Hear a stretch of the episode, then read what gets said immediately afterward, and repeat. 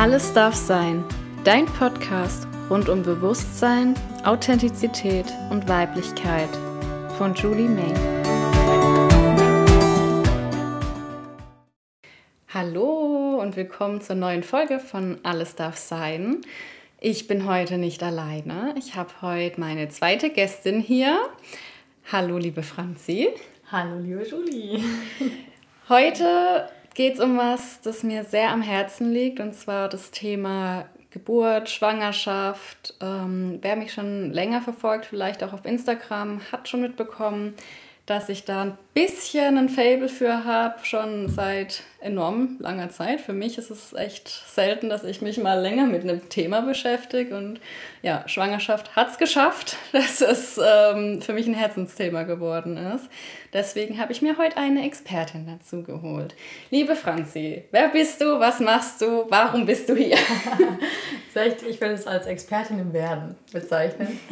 Äh, genau, ich bin Franzi, ich bin 25 Jahre alt, habe die Julie über einen ganz lustigen Zufall hier kennengelernt, wobei es auch keine Zufälle gibt. Ähm, und ich studiere Hebammenwissenschaften, also ich bin werdende Hebamme. Und ja, setze mich jetzt auch schon sehr lange auch ein bisschen systemkritischer mit diesen Themen auseinander. Schwangerschaft, Geburt, Wochenbett und allgemein Frau sein, was es bedeutet, was es für mich bedeutet und ja. Ja, ich finde es mega cool, dass du da auch so ein bisschen mit verschiedenen Brillen auf das Thema guckst. Ähm, also wir haben uns bei einem Nachbarschaftstreffen kennengelernt, wobei die Franz jetzt nicht meine Nachbarin ist, aber sie meine Nachbarn kennt. und ähm, da haben wir uns getroffen und es hat halt sofort gefunkt. Also irgendwie das, ja, wie die Franz ja schon sagt, es gibt keine Zufälle, Seelen finden zueinander. Und ähm, gerade das Thema Geburt hat uns schon ein bisschen verbunden, ähm, auch weil wir beide mit einer Dula-Ausbildung ein ähm, bisschen liebäugeln. genau, magst du vielleicht mal erzählen, warum ausgerechnet so Hebamme oder Schwangerschaft und Geburt, was fasziniert dich so an dem Thema, was bringt dich zu diesem Thema?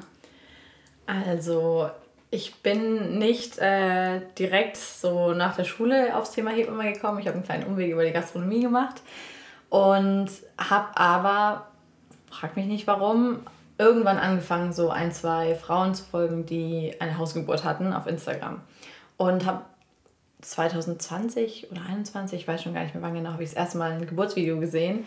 Und ich weiß noch, ich saß da, habe dieses Video in kompletter Faszination angeschaut.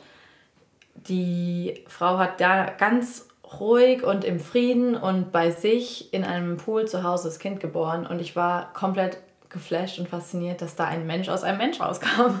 Also das war wirklich so ein bisschen dieses, wie, hä, hä, was ist gerade passiert? Ich kann gar nicht auf mein Leben klar. Eine halbe Stunde lang nicht, saß da, habe immer wieder auf das Video geschaut, aus dem Fenster geschaut, habe irgendwie, mein Kopf konnte sich das nicht erklären, nicht vorstellen. Und irgendwie ist da so eine Art Faszination in mir entstanden oder wurde vielleicht auch nur aufgeweckt, ich weiß es nicht. Und ich habe nicht gezielt, jetzt nicht mit viel Druck, sondern immer mal wieder, wenn mir irgendwas vorgeschlagen worden ist oder wenn es mich gerade dahin gezogen hat, wenn der Impuls da war, habe ich immer mal wieder ein Geburtsvideo angeschaut oder mir irgendwas dazu mhm. durchgelesen. Ja, halt einfach so ein bisschen immer wieder gestöbert und geschaut. Und dann kam die Corona-Pandemie und irgendwie war das sowieso, ich glaube, wie für viele Menschen auch so eine kleine Lebenskrise, auch bei oh, mir. Ja. Und daraufhin ähm, sollte ich oder wollte ich mich dann sowieso nochmal komplett umorientieren, was so meine Berufswahl betrifft und kam dann durch einen Zufall auch wieder, eigentlich durch eine Bekannte, die damals schwanger war, auf das Thema Hebamme, weil sie meinte, hey, du interessierst dich doch voll dafür, wäre das nicht was für dich? Mhm. Und ich dachte mir, ach Quatsch, Hebamme? Nee, hm, nein. Habe mich da überhaupt nicht mit identifizieren können.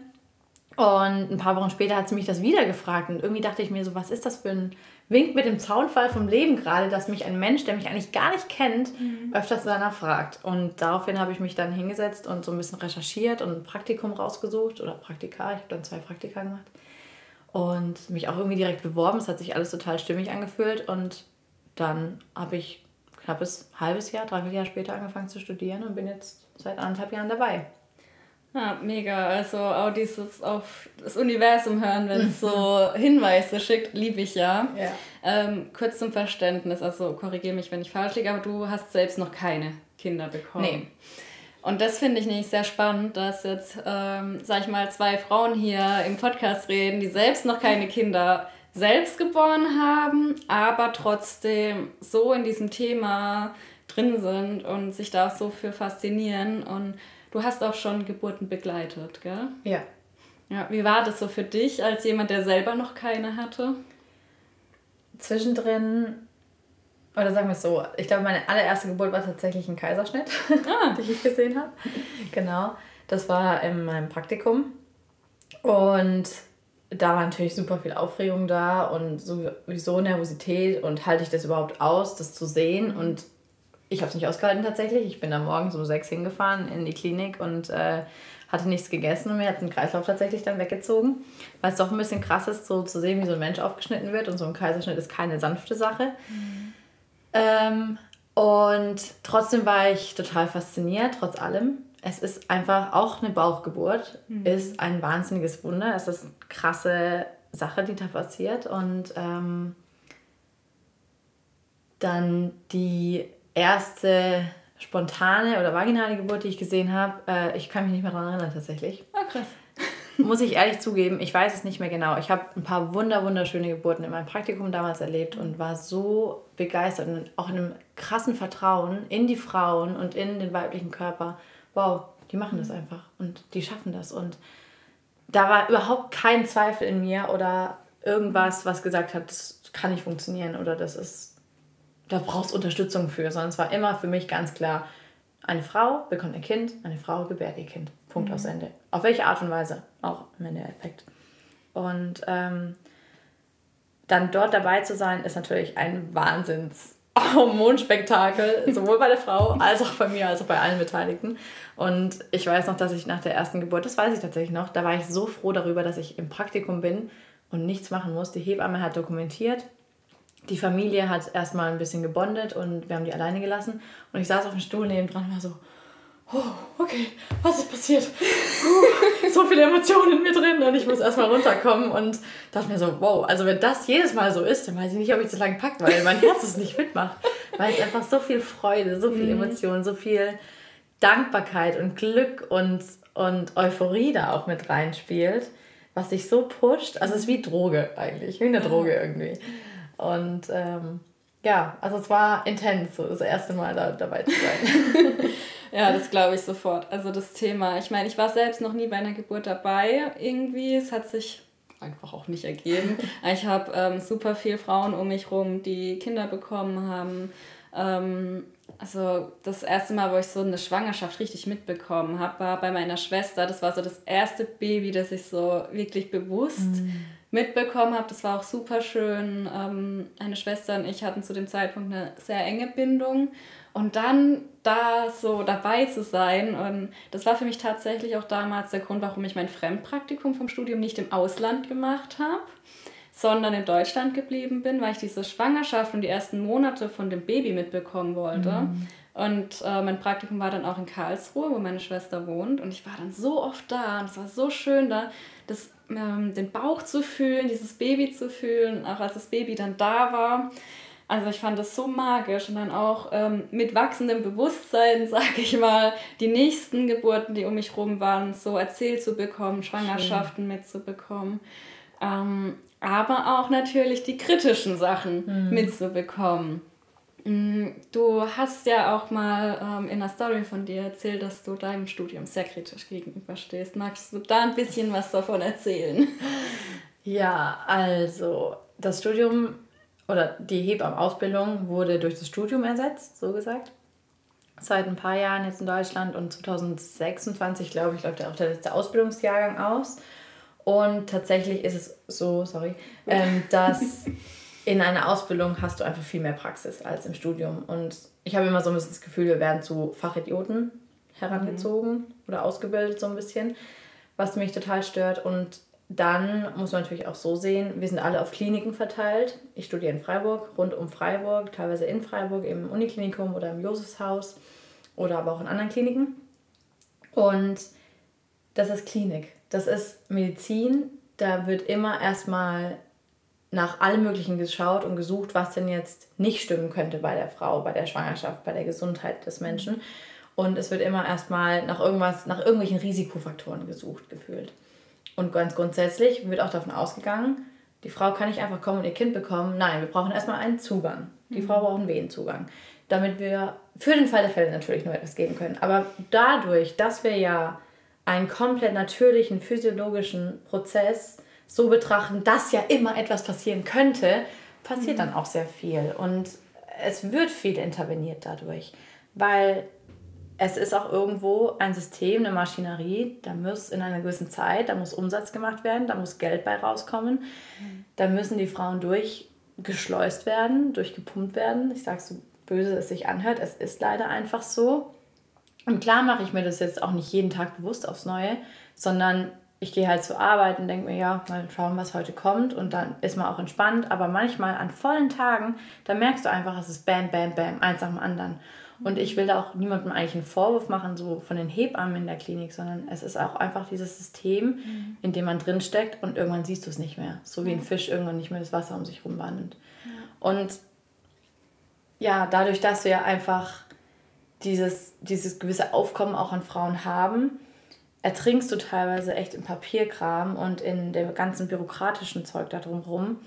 Und es bleibt wenig Zeit wirklich im Raum, bei der Frau, bei ihrem Partner, bei der Familie, bei der werdenden Familie zu sein und einfach nur da zu sein und deine Rolle als Hebamme wirklich auszuführen. Und manchmal ist es auch wirklich notwendig, dass ich im Raum mit dabei bin und das gibt den Familien total die Sicherheit. Und manchmal ist es auch wirklich so, ich merke, hey, da habe ich ein super eingespieltes Paar vor mir.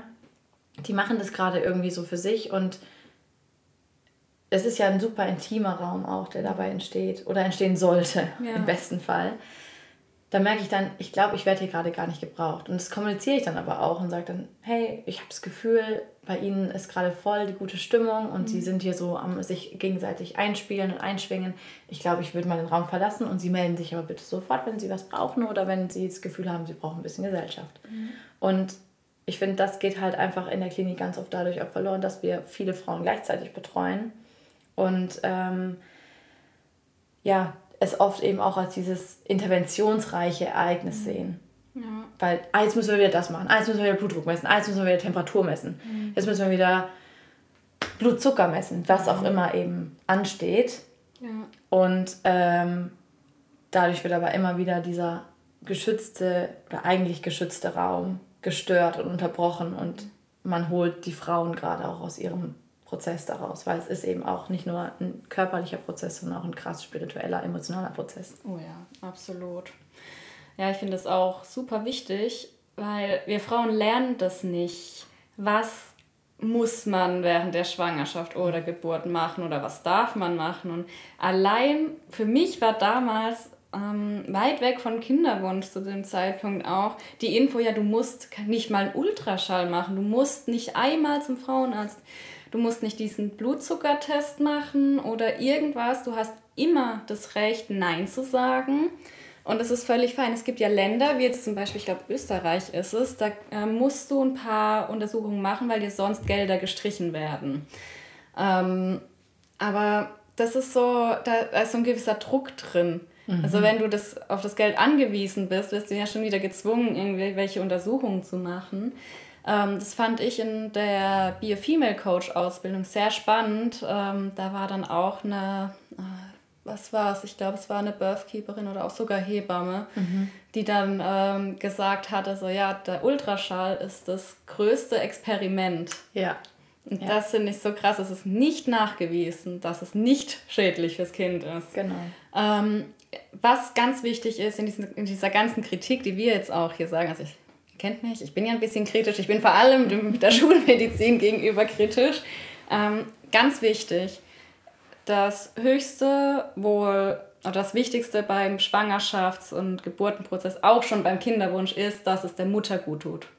Wenn die Mutter sagt, hey, ihr gebt es eine Ruhe, wenn sie zum Ultraschall geht, ist es völlig fein. Absolut wenn die Mutter sagt, ähm, sie kann die Geburt besser beschreiten, wenn sie eine PDA bekommt oder andere Interventionen, dann ist es fein. Ganz wichtig ist mir nur, dass man Dinge nicht aus Angst tut, weil das ist auch so ein System in der Klinik, das kannst du wahrscheinlich bestätigen, mhm. dass ganz schnell der Satz fällt, ähm, das schadet ihrem Kind oder ihr Kind ist in Gefahr. Ähm, und da wird viel mit Angst gespielt. dass man wirklich so ein Standing bekommt, dass man sich am besten schon seit Beginn der Schwangerschaft aufbaut. So, nein, ich vertraue mir. Frau kann Geburt. Ganz genau. Das ist so jetzt an der Stelle für mich wichtig zu sagen, einfach, dass die Frauen sich sicher fühlen, dass es völlig fein ist, wenn sie das wirklich wollen, was sie tun, dass es mega in Ordnung ist. Und ähm, man kann auch zum Beispiel eine super schöne Bauchgeburt haben, wenn sie selbstbestimmt ist. Habe ich jetzt schon so oft gehört, dass es auch Frauen gab, die eine super tolle Bauchgeburt hatten. Genauso ähm, andere Interventionen, die einfach trotzdem geholfen haben, die gut waren. Man darf das immer so ein bisschen mit zwei Brillen, sage ich mal, oder mehreren Brillen betrachten, wie man seine Geburt möchte. Es gibt dann auch, also ich sage immer, oh, wenn ich ein Kind kriege, ich will es auf jeden Fall daheim bekommen. Ich kann mir jetzt schon vorstellen, dass das nicht funktioniert, so verkopft wie ich da bin. Und auch sich öffnen für alle Möglichkeiten, dass du eine Geburt in jedem Setting schön haben kannst. Absolut. Ja. Also das an der Stelle. Auf jeden Fall kritisch betrachten. Es gibt natürlich Sachen, die dir nicht gesagt werden. Informier dich, guck, was brauchst du für deine Geburt ähm, und für deine Schwangerschaft. Fängt beim Kinderwunsch an. Ähm, auch Sachen, was ich ganz krass finde, was nicht kommuniziert wird, ist, du hast immer das Recht auf eine Hebamme. Ja. Egal, wann du dein Kind bekommst. Ob es in der dritten Woche ist oder zum Entbindungstermin, der by the way auch Schwachsinn ist. Ist übrigens errechneter Termin, gar nicht Entbindungstermin. Errechneter Termin? Ah, ja, das nervt mich auch immer total, okay. dass so falsch gesagt Oh, das ist gut, da habe ich jetzt schon wieder was gelernt, ja. der errechnete Termin.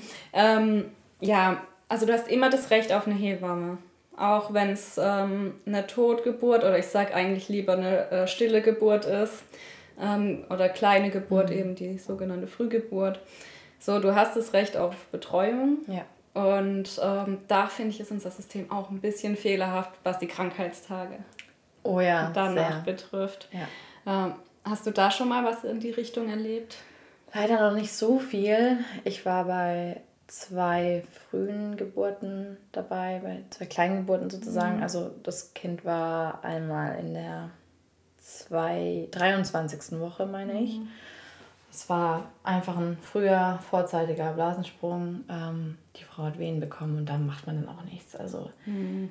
man kann natürlich immer versuchen, das Kind irgendwie am Leben zu halten, aber es ist auch die Frage, es ist natürlich super schwierig, irgendwie ethisch und moralisch mhm. so zu betrachten. Aber es ist auch die Frage, tut man dem Kind wirklich was Gutes, mhm. wenn man es auf Krampf versucht am Leben zu halten und mit welchen Schäden kommt es vielleicht dann am Ende daraus, weil es ist nun mal erst die Hälfte der Schwangerschaft rum. Ja. Oder knapp, ein bisschen über die Hälfte. Und ähm, ich weiß leider nicht, inwiefern das dann hebammentechnisch geregelt war, ob die Frau danach eine Hebamme hatte mhm. oder ob sie da im Wochenbett betreut war. Weil es ist auch ein Wochenbett. Der Körper ja. hat eine halbe Schwangerschaft ausgetragen und es ist eine wahnsinnige Belastung für den Körper. Und ähm, ja, es ist natürlich ein super intensiver Prozess und übrigens auch so ein kleiner Punkt, wo wir im Studium nicht darauf vorbereitet werden. Wir erleben es aber wöchentlich oh, in der Uniklinik eigentlich. Mhm. Ähm, und wir werden darauf vorbereitet im fünften Semester dann. Oh. Aber die ersten vier Semester, wie du halt schon arbeitest, ja. geht es total unter. Wow. Und ähm, ja, es ist total irgendwo traurig und gleichzeitig, ich wusste auch gar nicht, wie ich damit umgehen soll. Und ich weiß noch, dass ich einen so großen Respekt plötzlich und so eine krasse Demut gespürt habe gegenüber der Frau und aber auch gegenüber dem Kind. Mhm. Und wir haben das Kind danach angezogen. Es, es gibt so einen Verein in Freiburg, die stricken so Frühchenkleidung oder mhm. auch so mhm. Babykleidung wirklich von 10, 15 Zentimeter groß bis eben ausgewachsenes Baby, was bei 50 Zentimeter mhm. ungefähr ist meistens. Ähm, und wenn es stirbt, dann bekommt es eben diese Kleidung von uns. Man kann dann noch Fotos machen, wenn man das möchte, als. Eltern oder aber auch gar nichts. Und dann kann man das bestatten, wie man das eben wünscht. Ja. Und ähm, wir haben dieses Kind angezogen und auch noch so ein, zwei Fotos so von den Händen und von den Füßen gemacht und so einen Fußabdruck gemacht. Und ich war, ich glaube, ich hatte eine krassere Ehrfurcht mhm. als von einem lebenden Baby für einen Moment. Ja. Einfach weil das trotz allem so ein Geschenk ist irgendwo und natürlich die wahnsinnige Trauer der Eltern, der Familie und die, die sich natürlich auf das Kind gefreut haben. Mhm die kann man sich gar nicht vorstellen, ja. wenn man da nicht selber betroffen ist. Aber zugleich war da eben auch dieses wow, ich habe so einen Respekt vor dir, mhm. kleine Seele, dass du diesen halben Weg auf dich genommen hast und jetzt aber dich doch entschieden hast, vielleicht zu gehen oder es war nicht ganz richtig für dich und jetzt mhm. bist du eben wieder gegangen und ich habe Respekt vor der Seele der Frau, die ja auch irgendwo an dieser Erfahrung wachsen und lernen kann, auch wenn es mit ganz viel Trauer behaftet ist. Ja, total. Das fand ich schon sehr eindrucksvoll und einprägsam. Mhm. Ja, ich fand da auch ähm, einen sehr, sehr schönen Satz, den ich mal gehört habe, ist, wenn man eine frühe Geburt hat oder eine stille Geburt, dann ähm, ist es so, dann hat die Mutter sich bereit erklärt, der Seele den Weg frei zu machen, um direkt höher zu steigen. Wow. Und das fand ich, oh, da krieg ich schon wieder ein Kloß im Hals. Gänsehaut. oh, das fand ich so schön. Das hat mich auf so einer tiefen Ebene berührt, eben weil es in meiner Familie auch schon viel frühe Geburten mhm. gab. Auch eine ähm, stille Geburt. Also meine Oma hat ihr viertes Kind, mhm. ähm, tot auf die Welt gebracht und da ist schon auch eine Mutterwunde da. Deswegen bin ich da einfach noch so ein bisschen tiefer drin, habe auch gesagt, ähm, weil ich ja die Mom Blessings anbiete, ich biete auch für Frauen, die eine stille oder eine kleine Geburt hatten, ein Mom Blessing an, weil Schön. auch diese Frauen sind Mütter. Ich finde, ab dem Punkt von der Schwangerschaft, wenn nicht sogar ab dem Punkt vom Mutterwunsch, kannst du jemanden als Mutter betrachten, weil diese Verbindung zu der Seele ja schon da mhm. ist in dem mhm. Moment. Wie wurdet oder wurdet ihr als Hebammen da irgendwie aufgefangen von der Klinik oder vom Studium nach so Fällen? Äh, nee, leider nicht. Oh, krass. Also bei uns ist da ziemlich viel schon vorgefallen, ähm, was mit dem Thema Tod zu tun hatte. Ich glaube, das jetzt, fühlt sich jetzt gar nicht ganz richtig an, das hier so im Podcast zu teilen. Ähm, Muss nicht. Ja, also es ist einiges vorgefallen mhm. und es war das kann ich sagen, unsere mhm. Kritik eben auch am Studiengang, dass wir eine, eine Vorlesung wenigstens brauchen. Wie gehen wir mit dem Thema Tod um? Und was ich irgendwie auch erwähnen möchte, ist, bei uns im Studiengang sind viele Mädels, die kommen direkt vom Abi. Oh, krass. Die ja. haben Abi gemacht und sind direkt ins Studium eingestiegen oder die haben Abi und noch vielleicht noch ein FSJ gemacht. Mhm. Und ich bin verdammt froh, dass ich das nicht gemacht habe. Mhm. Beziehungsweise, dass das nicht mein Weg war. Mhm. Und dafür bin ich jedes Mal wieder aufs Neue dankbar, weil ich mir denke, mit 19 eine stille Geburt im Krankenhaus begleiten, auf keinen Fall. Ja. Ich hätte nicht gewusst, wie ich damit umgehen soll. Und ich bin froh, dass ich jetzt ein paar Jahre Berufserfahrung auch habe und schon ein bisschen was erlebt habe irgendwie, mhm. was mich so ein bisschen darauf vorbereitet. Und ich habe den größten Respekt vor diesen Mädels, die sich da hinstellen mit 18, 19, 20 Jahren mhm. und so eine Geburt begleiten. Und danach müssen sie aber alleine klarkommen. Und ja. wir haben uns gegenseitig, was so viel wert ist. Mhm, da bin ich auch immer ich. wieder drauf da, äh, super dankbar für. Ähm, aber nee, wir wurden weder von der Klinik aufgefangen noch vom Studiengang und es war ein bisschen enttäuschend. Ja, verständlich. Ja. Das ist auch so, also ich finde, wir dürfen auch mal anfangen, die Fachkräfte da mehr zu honorieren, sei es jetzt in der Geburtenhilfe oder auch Pflegekräfte, mhm. Altersheime, so die ganzen Berufe, die eigentlich dafür da sind, um Menschen zu stützen, da ja, da darf das System noch ganz, ganz viel lernen. ja. ähm, eine Frage, die mir auch noch gekommen ist, so, was ist so für dich ähm, das Schönste an der Arbeit? Oh, das ist eine große Frage. Ja. also zum einen ähm, finde ich es total schön, das habe ich jetzt in meinem Externat gemerkt, in der Freiberuflichkeit, Frauen während der Schwangerschaft zu begleiten, zu betreuen und da den Menschen kennenzulernen.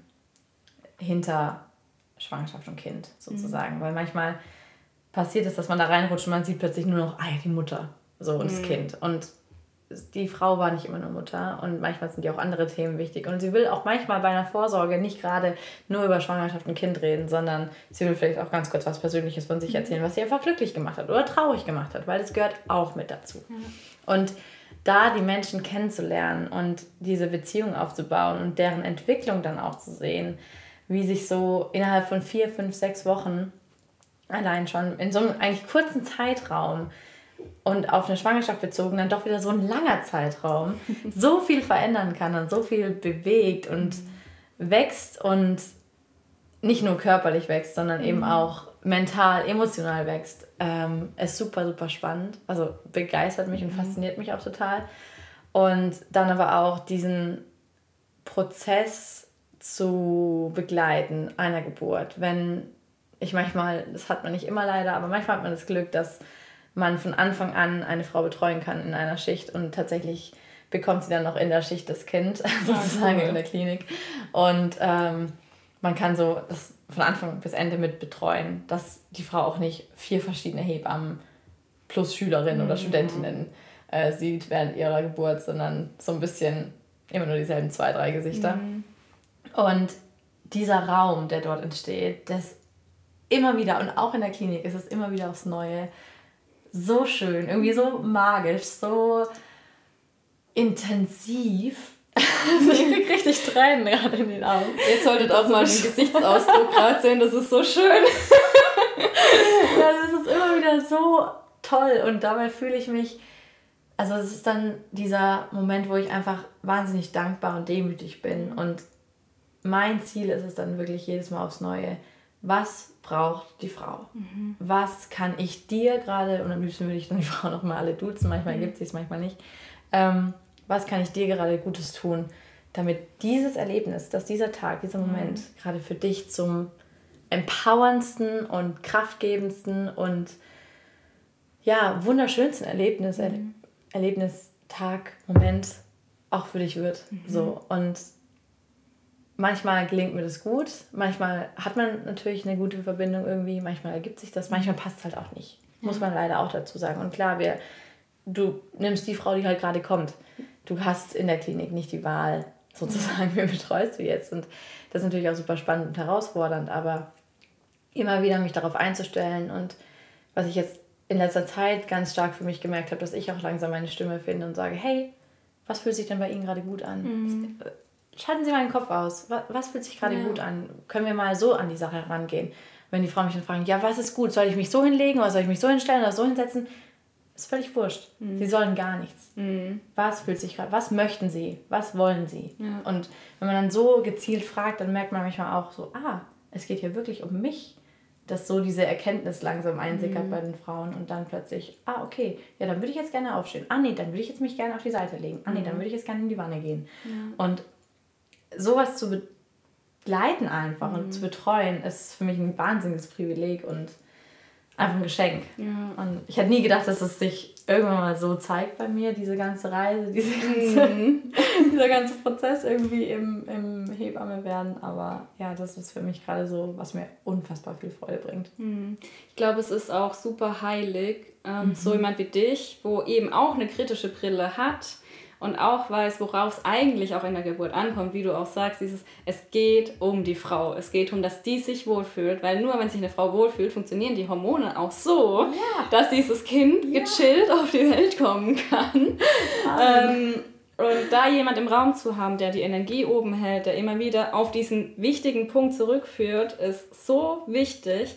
Und ähm, ich verstehe alle Frauen, die irgendwann an einen Punkt kommen, die sagen, ey, ich gehe nicht mehr in das System, Deswegen haben wir ja auch so eine Birthkeeper-Bewegung, weil mm. das so hinterfragt wird und weil immer mehr Frauen sagen, hey, nee, ich begleite nicht mehr in Kliniken, eben weil man das System nicht mehr erträgt. Und ich denke, jede, jede einzelne Person, die es gerade noch schafft, drin zu sein und dort die Frauen aufzufangen, die eben eine Klinikgeburt möchten oder denken, sie müssten eine haben, aufzufangen. Ich glaube, das ist so was ganz Heiliges. So, das ist ganz wichtig, dass du da drin bist und die Frauen so hältst. Und also das heißt nicht, dass man drin bleiben muss, aber für den Moment ja. eben, ja. dass es super heilig ist für die Frauen, die drin sind. Und da finde ich eben auch wieder dieses, ähm, diesen spirituellen Aspekt. Ähm, ich glaube, dass wir uns als Seele aussuchen, zu wem wir kommen mm. und wie wir kommen. Mm. Und dass manche Dinge einfach so, das ist der Seelenplan. Ähm, zum Beispiel auch, ich kann mir vorstellen, das ist jetzt für manche vielleicht ein hartes Brot, aber auch eine traumatische Geburt, dass die Seele vielleicht gesagt hat, ich brauche jetzt gerade diese Erfahrung, damit vielleicht auch die Eltern mal daheim bleiben, damit die Eltern sich Zeit nehmen, um dieses Erlebnis zu verarbeiten. Ich brauche diesen schwierigeren Start, um etwas in meiner Persönlichkeit zu erforschen im ähm, Älterwerden, um da eben meine Aufgabe zu finden. Ich denke, wir dürfen immer, also immer wieder mehr ins Vertrauen gehen, in dieses, was hat sich die Seele ausgesucht, auch die Mutterseele und auch, ähm, ich sag mal, die Vaterseele, die ja selten so mit im Prozess betrachtet wird, aber auch super wichtig ist, weil so wie sich der Vater oder die Begleitperson anstellt, das hat ja auch super viel ähm, Auswirkungen auf die Geburt. Wenn der jetzt die ganze Zeit Stress macht, dann mhm. schickt man den, glaube ich, auch lieber mal raus. Ja, ja. ähm, aber auch was passiert mit einem Vater, wenn er da dabei ist, diese Hilflosigkeit, die Frau zu sehen, die vielleicht Schmerzen hat, die gerade selbst hilflos ist, das, diesen Raum zu halten in diesem Moment. Ähm, da spielen so viele Wege zusammen und da wieder ins Vertrauen kommen, nein, das ist völlig okay, wie das gerade läuft und man kann alles im Nachhinein auch noch mitheilen. Mhm. Und ähm, ja, das finde ich ganz arg wichtig, auch der Seele, die kommt, zu vertrauen. Ja, oh ja, dieses Vertrauen in das Kind. Mhm. Das ist ja auch so lustig eigentlich, dass wir nicht genau wissen, wir, die Wissenschaft, nicht genau wissen, was stößt die Geburt an. Mhm. wann entscheidet der Körper, so, jetzt geht's los, jetzt produziere ich wirklich Wehen, die zur Geburt führen. Ja. Und es gibt verschiedene Theorien, es gibt verschiedene Vermutungen und was man weiß, ist, dass das Kind auch Hormone freisetzt, mhm. die dafür sorgen, dass der Geburtsprozess losgeht. Ja. Wo ich mir dann so denke, aha, okay, wenn das Kind sozusagen entscheidet, jetzt bin ich bereit, jetzt muss ich geboren werden, jetzt mhm. will ich geboren werden, jetzt möchte ich hier das Leben äh, erkennen und, ja. und kennenlernen, dann ist es ja so krass, wenn wir uns überlegen, wie viele Geburten eingeleitet werden. Mhm. Versucht wird künstlich irgendwie der Körper der Frau dazu gebracht zu werden, komm, bring mal dieses Kind jetzt auf die Welt. Ja. Und wenn die Seele doch genau weiß, wann es am besten ist, für sie geboren zu werden, mhm. dann ist dieser Zeitpunkt perfekt, ob das jetzt vier Wochen vor dem ET ist oder vier Wochen danach. Ja. Und wie viel Sinn macht dieser ET? Mhm. Wo ich ja, auch sehr, sehr, sehr, sehr kritisch gegenüberstehe. Das mit dem ET ist so dieses Spannende. Ähm, es sind ja leider noch super wenig Frauen, die sich ihren Zyklus angucken und deswegen mhm. auch super wenig Frauen, die checken, wann sie ihren Eisprung haben. Und Fakt ist, es wird immer noch von einem 28-Tage-Zyklus ausgegangen, was die wenigsten haben. Ich glaube, es sind 13 Prozent der Frauen oder so. Nur, das wusste nicht mal ich. Wow. Ähm, Habe ich mal gelesen valide Infos, aber es klingt für mich plausibel, weil ja. ich kenne tatsächlich bis auf mich fast keine Frauen, die einen 28-Tage-Zyklus haben. Ich habe keinen. Ja, siehst du? Und ähm, es wird davon ausgegangen, dass am 14. Tag dann der Eisprung ist. Ja, aber wir rechnen ja mit dem Beginn der Schwangerschaft von dem ersten Tag der letzten Periode. Mhm. Das heißt, du bist schon zwei Wochen schwanger, während du gar nicht schwanger sein genau. kannst, wenn man von dem 28-Tage-Zyklus mhm. ausgeht. Das heißt, den Kindern wird so oder so immer zwei Wochen geklaut. Ja, das finde ich ja auch schon so krass. Dieses, ähm, dir wird erstmal ein Zyklus aufgehalst, den du vielleicht gar nicht hast. Dem Kind wird Zeit weggenommen und dann gibt es einfach auch Frauen, bei denen geht es schneller, dass sich das Kind entwickelt. Ja. Ähm, meine Brüder waren beides Babys, die sich super schnell entwickelt haben und wo dann total der Terz gemacht worden ist, weil die zu früh gekommen mhm. sind. Dabei waren die schon komplett ausgewachsen. Also das war dann, das Kind war groß, es war stark, es war kein Frühchen, in keinster Form, beide nicht. Und ich glaube, die sind beide sogar drei Wochen oder vier Wochen sogar mhm. früher gekommen. Ich weiß es nicht mehr genau, das ist auch schon ein bisschen her. ähm, aber da einfach auch wieder, okay, die Kinder wissen, wann sie kommen möchten, wann ja. sie bereit ja. sind. Ähm, auch wenn es später ist. Ich bin zum Beispiel ähm, sechs Tage zu spät gekommen. Mhm. Zu spät. Zu spät in Anführungszeichen. ähm, und da hat es ja schon angefangen. Meine Mutter hatte immer einen 21-Tage-Zyklus. Mhm. Und der Arzt hat ihr schon abgesprochen, wo sie gesagt hat, ja, ähm, sie ist schwanger. Und er, nö, sie sind nicht schwanger. Sie kriegen jetzt bestimmt bald ihre Tage. So, und sie so, nein, ich bin schwanger. und da hat es schon angefangen. Also da, wahrscheinlich war einfach auch der errechnete Termin viel zu früh gesetzt. Ja, ja. Und richtig dann kommt halt das Kind einfach, wenn es bereit ist. Mhm. Das, deswegen immer auch ein bisschen gucken, wenn man vielleicht im Kinderwunsch ist, wenn man es wirklich planen kann. Es gibt ja auch sehr, sehr viele Geburten, die nicht geplant sind oder Schwangerschaften in dem Fall. Aber wenn du die Möglichkeit hast, lern deinen Zyklus kennen, lern deinen ja. Körper kennen, weiß ungefähr, ja, wie lange geht das, ähm, wann sind auch meine Eisprünge. Mhm. Das ist nicht, nicht immer in der Mitte vom Zyklus, deswegen benutze ich zum Beispiel nicht die Worte zweite Zyklushälfte und erste Zyklushälfte, sondern es sind die Phasen. Mhm. Ja. Ähm, lern dich kennen, wenn du im Kinderwunsch bist. Find raus, ähm, ja, was macht dein Körper? Weil dann hast du auch mehr Bestimmung. Ja. Und ähm, ich weiß nicht, das kannst du mir vielleicht sagen. Stimmt es, dass man selber den äh, Termin verändern kann auf dem Mutterpass? Ja, theoretisch schon. Das ist ja. dein Mutterpass. Ja. Ich meine, dieser Mutterpass ist auch sehr fragwürdig. Da muss ich sagen, da hatten wir eine sehr gute Vorlesung zu. Das war sehr spannend. Ähm, aber es ist dein Mutterpass, du kannst mhm. da eintragen, was du möchtest. Ja, total. Also gerade unsere Gesellschaft hat ein bisschen Problem, finde ich, damit, ähm, Selbstverantwortung zu übernehmen. Oh, ja. Und ich finde, wenn du es bisher nicht gemacht hast und du bist schwanger, jetzt ist der perfekte Zeitpunkt, um Eigenverantwortung ähm, zu übernehmen, weil sonst wirst du immer irgendwie gesteuert. Ja. Deswegen lege ich wirklich den Frauen, den Schwangeren ans Herz, so komm in die Eigenverantwortung, schalt deinen Kopf ein, informier dich und mach dir deine eigene Meinung. Und ja. das darf vollkommen im System sein, wenn du damit fein bist. Es darf aber auch komplett außerhalb vom System sein, wenn es dir damit gut geht. Genau. Mir geht es darum, dieses Vertrauen wieder zu bekommen. Ja, mir auch. Absolut. Und da möchte ich kurz noch was zu sagen. Mhm.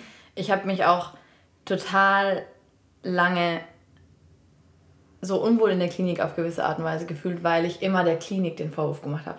Ey, ihr blöden, Punkt, Punkt, Punkt, so nach dem Motto, ihr macht das alles mit den Frauen, mit den Familien und ihr seid an allem schuld. Aber irgendwann kam so eine kleine Erkenntnis, wo so war, warte mal, es gibt diese Klinik, weil es auch noch diese Menschen, diese Menschen, das heißt nicht so wertend an, aber mhm. es gibt diese Klinik für die Menschen, die sich genau damit sicher fühlen und die genau das brauchen und dafür ist es gut. Und wie du gesagt hast, du möchtest auch nur das Vertrauen stärken in den Frauen. Und darum geht es mir auch, weil wenn man sich genau anhört, wie die Ärzte reden, zum Beispiel, sie sprechen immer nur Empfehlungen aus. Wir empfehlen ihnen das, wir empfehlen dieses Antibiotikum zu nehmen, wir empfehlen eine Einleitung, weil, Punkt, Punkt, Punkt. Das sind nur Empfehlungen. Du musst mhm. nichts davon machen. Und ich glaube, wir sind so auf diesen, wie sagt man dazu, höhergradigen Berufs... Diese Hierarchie. Hierarchie. Ja. Wir sind so in diesem Hierarchiedenken drin und in diesem Weißkittel-Thema, mhm. oh, weißer Kittel, der weiß mehr. Der weiß, was in meinem Körper abgeht, der mhm. hat die Ahnung. Nein, der weiß nicht, was in deinem Körper abgeht, dieser Mensch, nur weil der einen weißen Kittel trägt. Mhm. Sondern du weißt, was in deinem Körper abgeht. Du weißt, wo der Schmerz ist, du weißt, wo das gute Gefühl ist, du weißt, wo das Bedürfnis ist. Alles, was wir lernen müssen, ist wieder hinzuhören und mhm. in unseren Körper anzukommen und wirklich zu spüren, was ist gerade da und was brauche ich. Mhm. Und darum geht es mir ganz, ganz oft, weil ich so oft, weil die Frauen mich so oft fragen, weil ich dann meistens am meisten Zeit mit ihnen verbringe, weil als Studentin können wir uns das leisten, wir müssen auch nicht dokumentieren, mhm. dass wir halt einfach viel im Raum mit dabei sind. Dann gucken die Frauen mich irgendwann immer hilfesuchend an, was soll ich tun? Ich mhm. darf dir nicht sagen, was du, oder was heißt, mhm. ich darf nicht, ich, ich kann dir nicht sagen, was ja. du tun kann, sollst es ist dein Körper, es ist dein Baby, es ist deine Geburt, deine mhm. Schwangerschaft. Was ich dann immer sage, ist, hey, besprechen Sie sich mit Ihrem Partner oder Partnerin oder machen Sie das, was, wenn Sie eine schwierige Entscheidung treffen müssen, was machen Sie normalerweise? Und ich versuche dann zwar immer zu sagen, ich kann Ihnen meine persönliche Meinung nicht sagen, ich kann Ihnen nur sagen, horchen Sie auf Ihr Gefühl. Mhm. Und das mhm. können Sie immer, ja. egal was ist. Und ja, manchmal habe ich dann auch schon gedacht, vielleicht ist das jetzt gerade auch der Grund, warum ich hier bin. Mhm. So sehr ich es manchmal hasse, in die Arbeit zu fahren. In solchen Momenten denke ich mir so, wenn ich nur dieser einen Frau diesen Impuls geben konnte, hey, es ist mein Körper, es ist mein mhm. Baby, es ist meine Schwangerschaft, ich höre auf mein Gefühl, dann bin ich schon glücklich irgendwo, weil ich glaube, das ist so dieser winzige, winzige Kieselstein oder vielleicht nur ein Sandkorn, ja. was so ein bisschen was ins Rollen bringt. Und ich glaube, da geht es langfristig hin, wie du sagst, dieser Trend mit den Birthkeeperinnen mhm. und so. Mhm. Aber im Endeffekt fängt es halt bei der einzelnen Frau an. Ja, total wertvoll, was du sagst. Ähm, hat es auch wieder so Hand in Hand mit Eigenverantwortung ja. Leben einfach geht.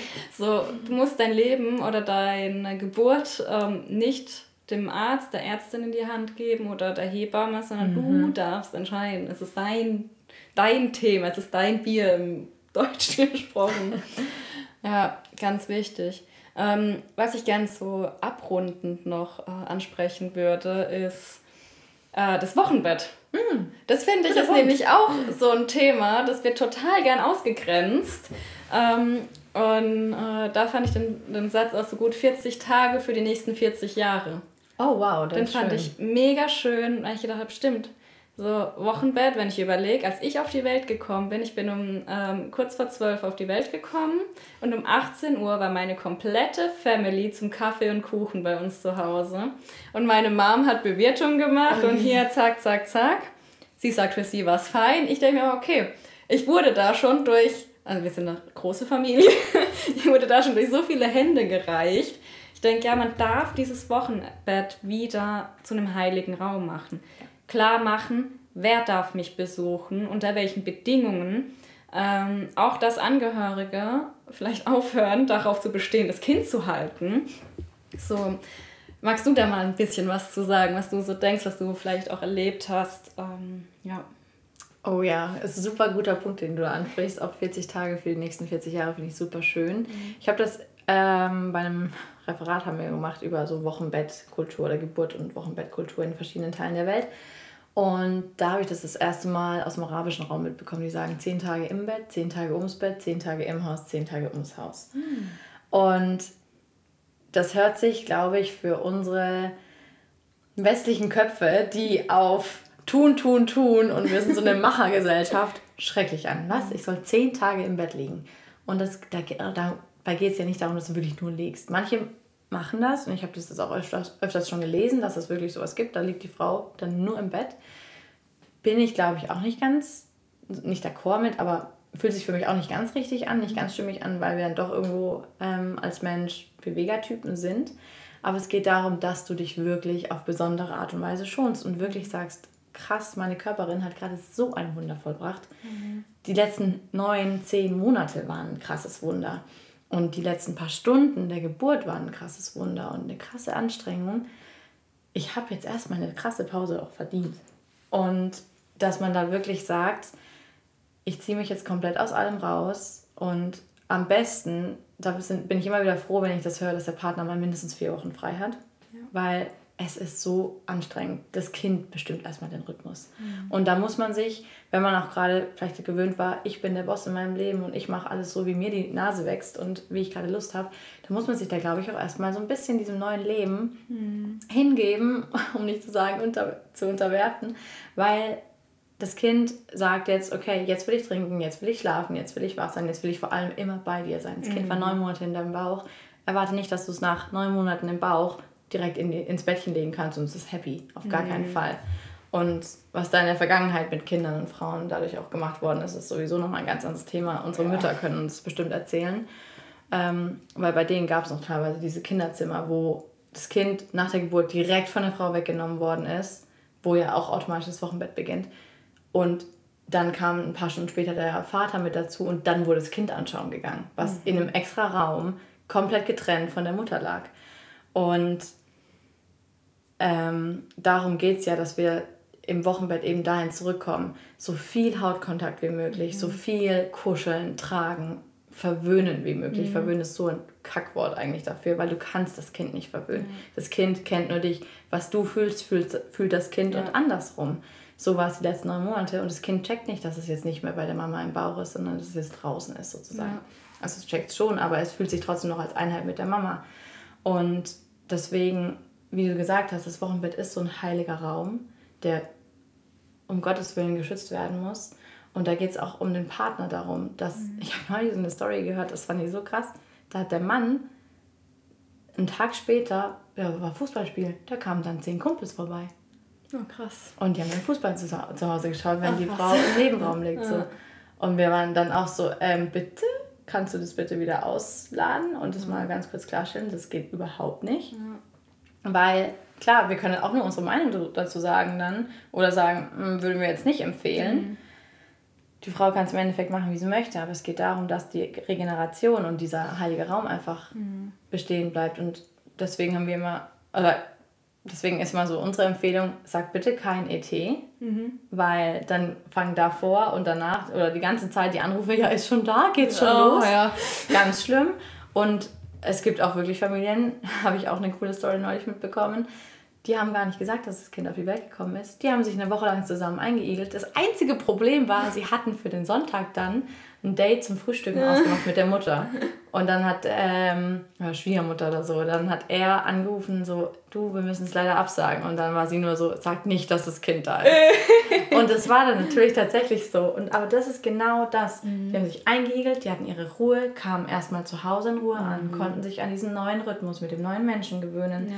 den es ja auch kennenlernen gilt. Mhm. Und ähm, dann war wirklich die, die Voraussetzung, wenn du kommen willst, dann entweder gehst du für uns einkaufen oder du bringst uns drei Portionen Essen mit, dass mm. wir mhm. uns nicht darum kümmern müssen. Oder du wäschst mal zwei Ladungen Wäsche weg, weil da fällt Wäsche ohne Ende mm. an mit so einem mhm. Neugeborenen. Ja. Und das würde ich aber auch frühestens ab 10, 12, 15 Tagen ähm, überhaupt sagen. Und natürlich ist auch da wieder jede Familie, jede Frau, jedes Baby ist anders. Und wenn es dir voll nach Gesellschaft ist nach zwei Tagen, dann go for it. Ja. Aber wenn du gerade das Bedürfnis hast, oh, ich bin so K.O. und jetzt will ich mich erstmal erholen und erstmal ankommen und diesen kleinen neuen Menschen kennenlernen, mhm. dann mach das. Ja. Vor allem im ersten Wochenbett. Ja. Und im zweiten Wochenbett ist dann sowieso nochmal ganz anders, wenn du Total. noch, einen kleinen, noch ein erstes Kind da hast, ja. das vielleicht um dich rumspringt oder wie auch immer. Aber deswegen, ich finde das so wichtig, dass wir dahin zurückkommen, weil nur weil man jetzt sozusagen nicht mehr sieht, was die Frau geleistet mhm. hat, weil der Bauch hier weg ist, ähm, was auch nicht ganz stimmt, aber ist noch da. Der Bauch ist noch da übrigens. Die Rückbildung darf auch ein bisschen dauern und es ist auch wichtig, dass ja. die dauert. Ähm, ist einfach, ja, da sind so viele, nicht Baustellen, aber so viele Projekte, die dann angehen. Die. Rückbildung der Gebärmutter und das Stillen, was ja auch ein großes Ding ist ja. für viele Menschen. Und dann das darf alles Zeit brauchen. Total. Auch die Einfindung vom Paar. Ja. Das auf einmal halt Eltern ist, dass jetzt jemand anderes im Mittelpunkt steht, sich Zeit zu nehmen, sich als Paar wieder zu finden. Dass man jetzt nicht unbedingt in der ersten Woche wieder Date Nights haben mhm. muss oder irgendwie, sondern ey, du findest dich da neu ein und ja, es ist eine Herausforderung, aber das ist auch was, wo man hinkriegt, dass man meistern kann. Ähm, Commitment von beiden Seiten einfach auch. Ja.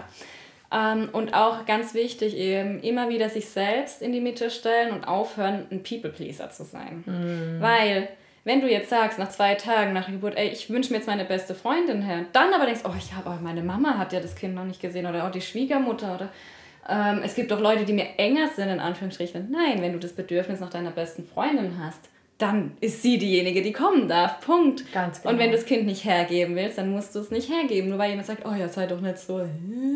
Ich will auch mal auf den Arm nehmen. Ja. Oh, meine Enkeltochter. Oder so. Genau, das Baby ist auch nach zwei Monaten noch süß. So. Ja. Dann, wenn du einfach bereit bist, dein Kind herzugeben. Auch das Kind wieder zurückgeben. Wenn es schreit, wenn die Mutter sagt, hey, gib mir mein Kind wieder. Ähm, es wird so oft der Mutter abgesprochen, sich zu kümmern und wird, mhm. sie wird dann als Glucke ähm, beleidigt oder sonst was. Nein, eine Mutter hat ihren Instinkt, eine Mutter darf das machen, was ihr wichtig ist.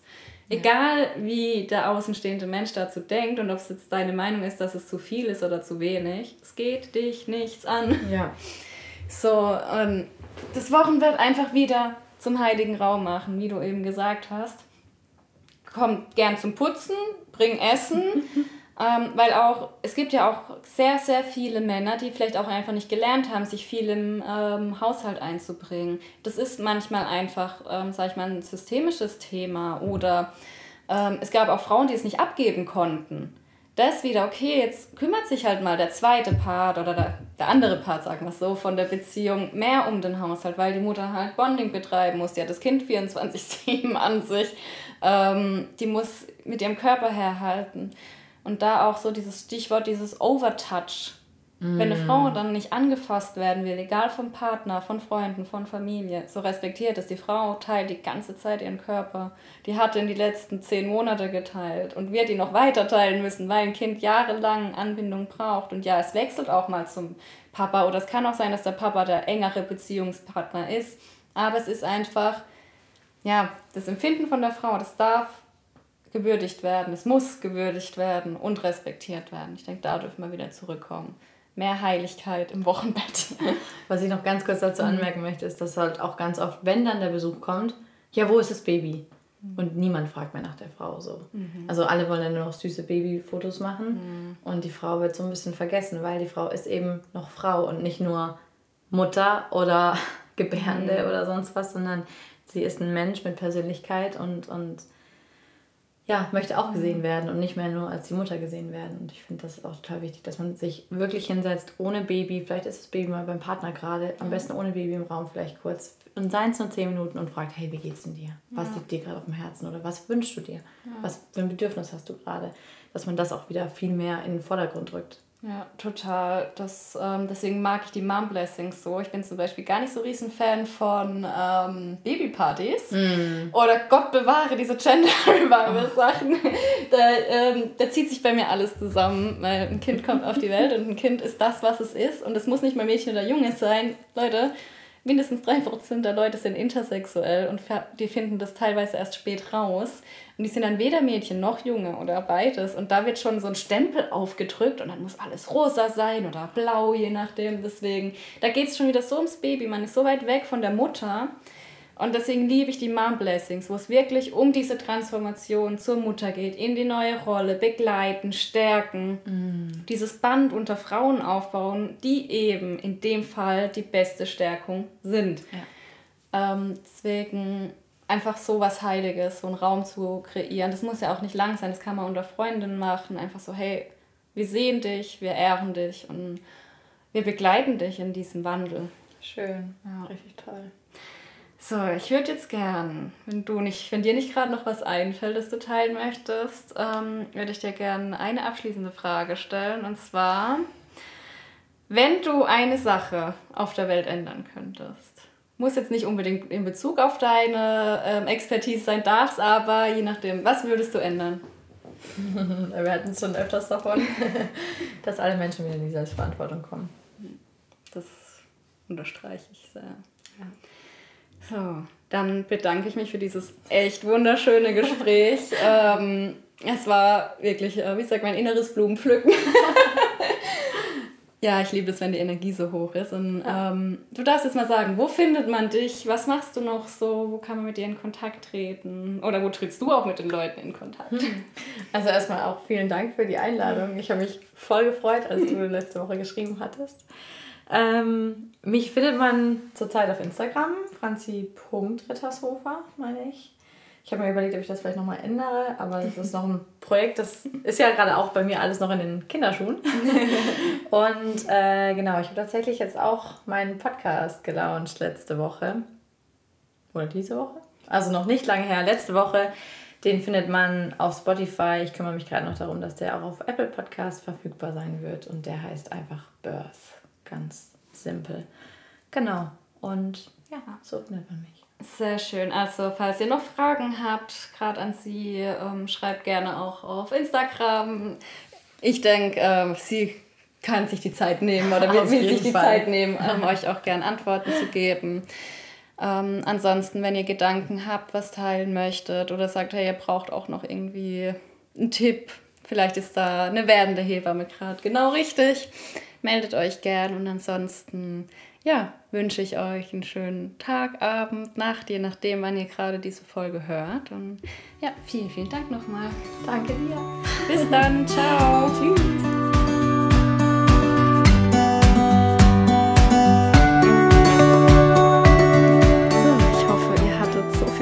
Bei der Folge wie ich. Ich habe es sehr genossen, dieses Interview. Es war für mich wirklich wunderschön, Franzi da zu haben, mit ihr darüber zu sprechen, auch ihre Augen leuchten zu sehen, während sie von diesem Thema spricht.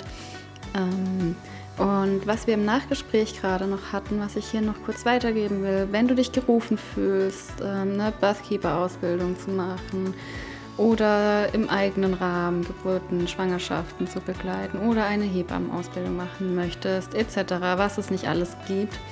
Und du hast die Sorge, du kannst es nicht, weil du noch keine Mama bist oder noch kein Kind bekommen hast, dann ähm, möchte ich dir versichern, jede Frau, die das möchte, kann begleiten.